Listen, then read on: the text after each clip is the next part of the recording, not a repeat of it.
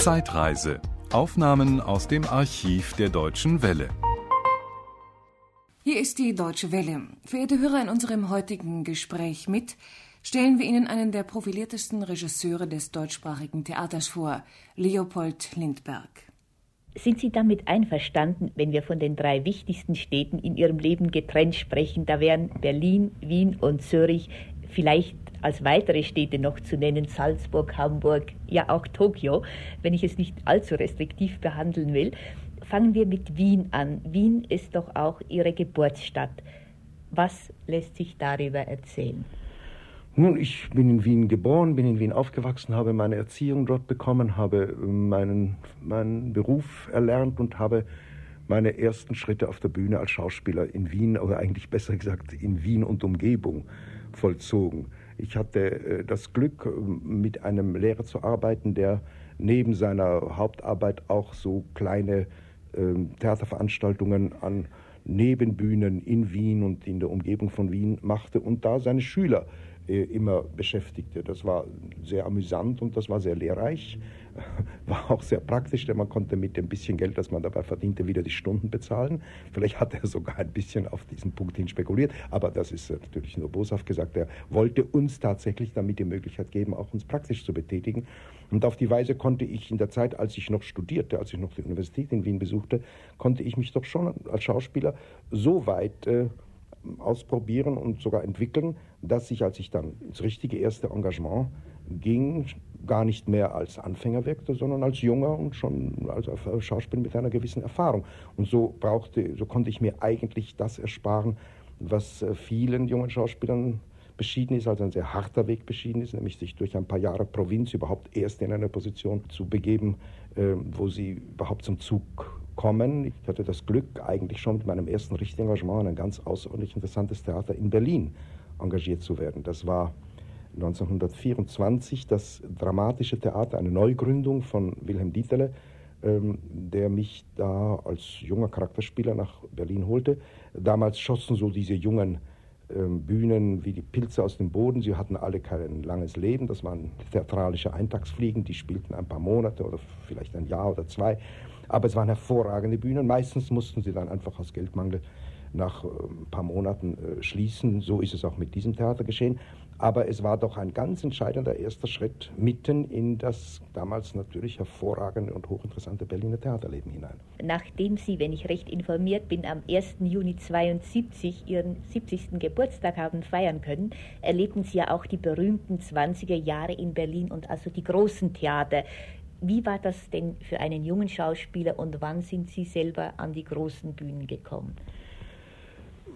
Ich bin nach dem äh, ersten Versuch in Berlin, der für mich äh, durchaus nicht unglücklich ausging, nur für das Theater, weil es eben nicht lange existieren konnte, äh, bin ich zunächst von Berlin weggegangen und hatte äh, wieder Glück, an ein sehr gutes Theater kommen zu können, nämlich nach Düsseldorf, wo ich dann gleich in großen Rollen eingesetzt wurde. Man, ich begann, mein Start war da der Don Carlos, ich spielte dann den Franz in Götz, ich spielte den Doktor in äh, Wojcek und sehr schöne große Rollen und hatte eigentlich immer ein Auge auf Berlin gerichtet äh, reiste immer, wann ich konnte, nach Berlin, um dort Aufführungen zu sehen.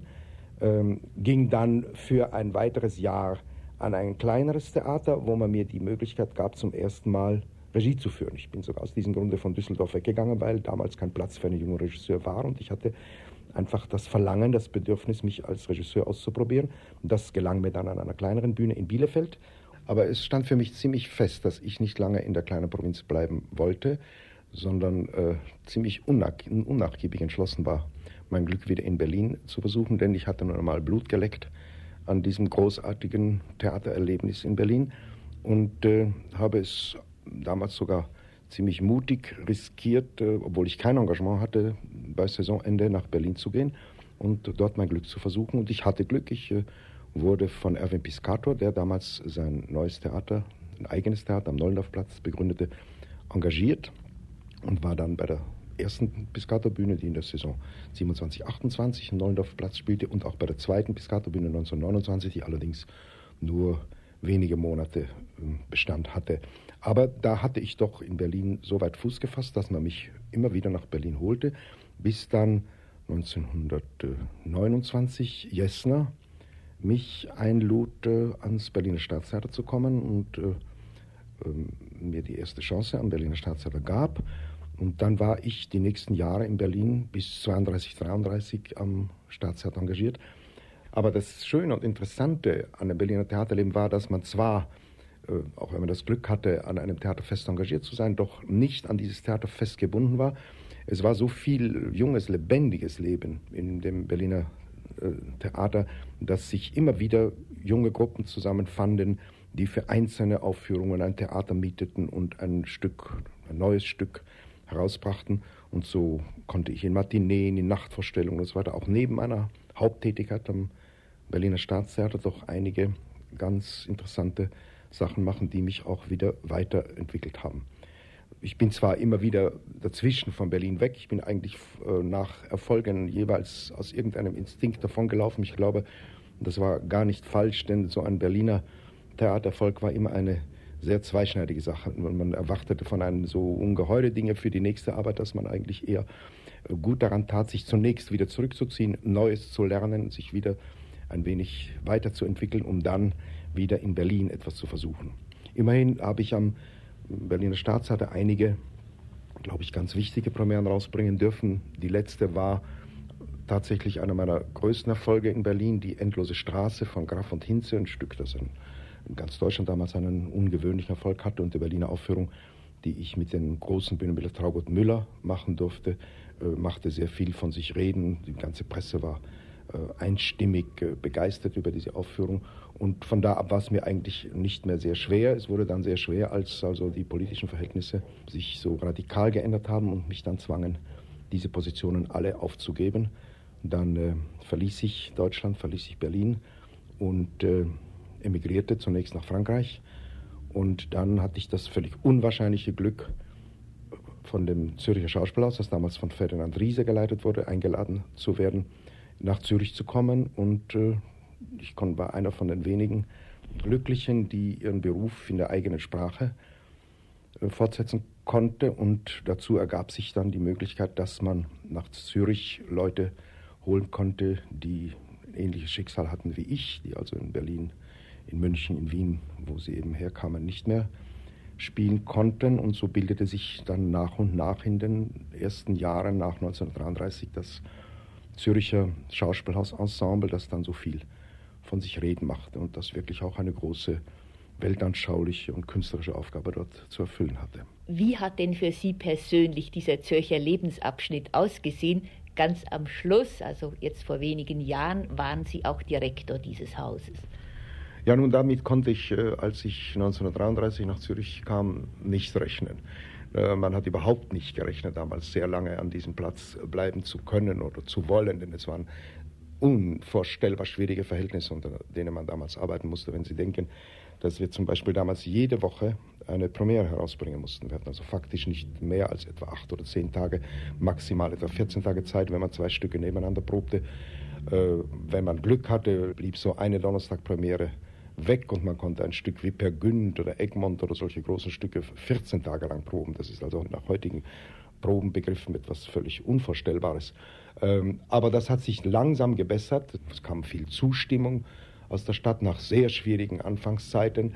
Äh, aber die Entwicklung ging sehr langsam. Es kamen auch schwere Krisen dazwischen. Damals gründete sich diese wirklich wunderbare Institution, die neue Schauspielaktiengesellschaft, die dem Ensemble das Haus rettete und dem Haus das Ensemble.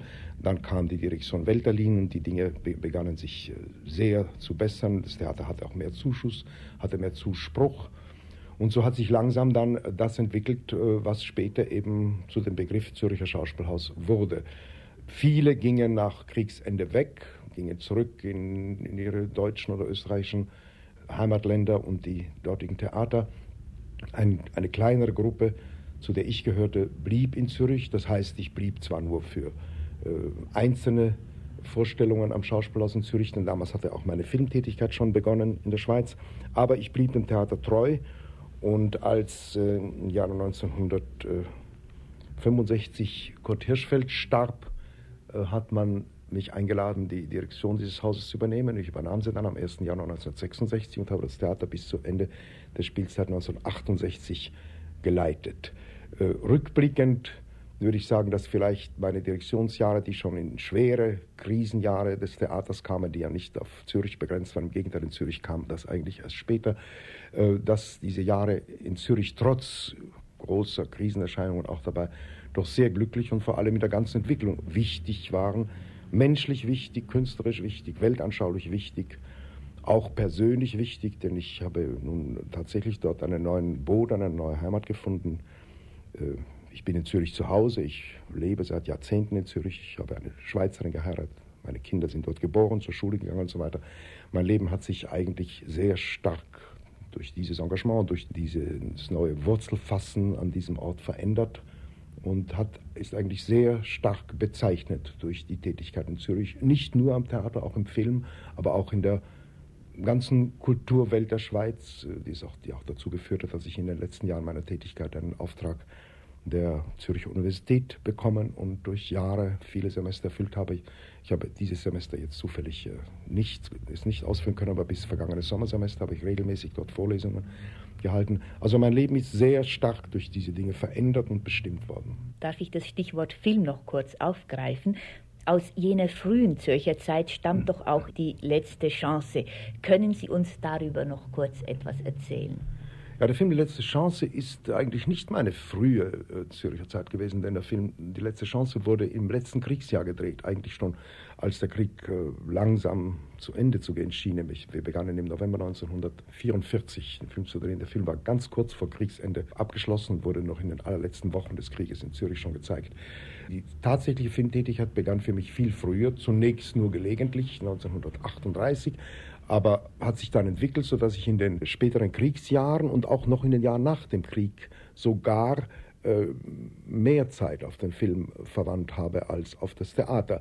Ich habe dann, nachdem ich noch einige Filme hm, nach dem Ende des Kriegs in der Schweiz inszeniert habe, die mich dann auch ins Ausland brachten, nach England, nach Amerika, nach Hollywood und so weiter, habe ich dann langsam ähm, den Film wieder aufgegeben und ich bin zum Theater zurückgekehrt. Aber es hat sich eigentlich organisch entwickelt. Es war nicht etwa ein abrupter Schluss, sondern es ist so nach und nach dazu gekommen, dass ich doch meinen Hauptakzent wieder auf meine Theaterarbeit legte.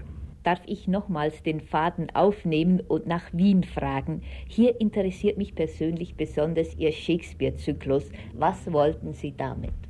Man will diese großartigen Stücke neu sehen, neu deuten denn sie haben ungeheuer viel aktuelle Bedeutung. Sie wurden ja viele Jahre lang als, nur als Historien oder nur als äh, große, interessante Dramen gespielt, ohne dass man auf die ungeheuer wichtigen aktuellen Bezüge Rücksicht genommen hat, die sie heute haben. Man hat diese Dinge ganz anders hören und sehen gelernt. Äh, ich meine, es war ja nicht einmal meine Idee, diesen Shakespeare-Zyklus zu machen, sondern Häusermann hat, als er seine Direktion übernahm, ich glaube 58 oder 59, hat er diesen Plan gefasst, weil das große Shakespeare-Jahr äh, 64 nahte. Und äh, da gab er eben mir diesen sehr ehrenvollen Auftrag, jede, jede Spielzeit ein Shakespeare-Königsdrama zu inszenieren, bis wir dann 1964 den Zyklus beisammen hatten und konnten ihn dann tatsächlich auch einmal in der chronologischen Reihenfolge spielen. Es war eine Aufgabe, die zu den äh, faszinierendsten gehörte, denen ich überhaupt am Theater begegnet bin. Ähm, was ich damit wollte, war also wirklich eigentlich den politischen Dichter Shakespeare zu präsentieren, der uns heute sehr angeht, der also alle die Fragen zum Beispiel des menschlichen Verhaltens in kritischen politischen, zumal in Diktaturperioden aufzeigt und mit einer Hellsichtigkeit, äh, die eigentlich erschreckend ist. Äh, denn alles das, was da so historisch scheint, wenn man da ein bisschen nur dran kratzt, stellt sich heraus, dass sich da gar nicht so sehr viel verändert hat. Unter etwas verschiedenen Vorzeichen haben sich äh, ähnliche Dinge immer wieder abgespielt.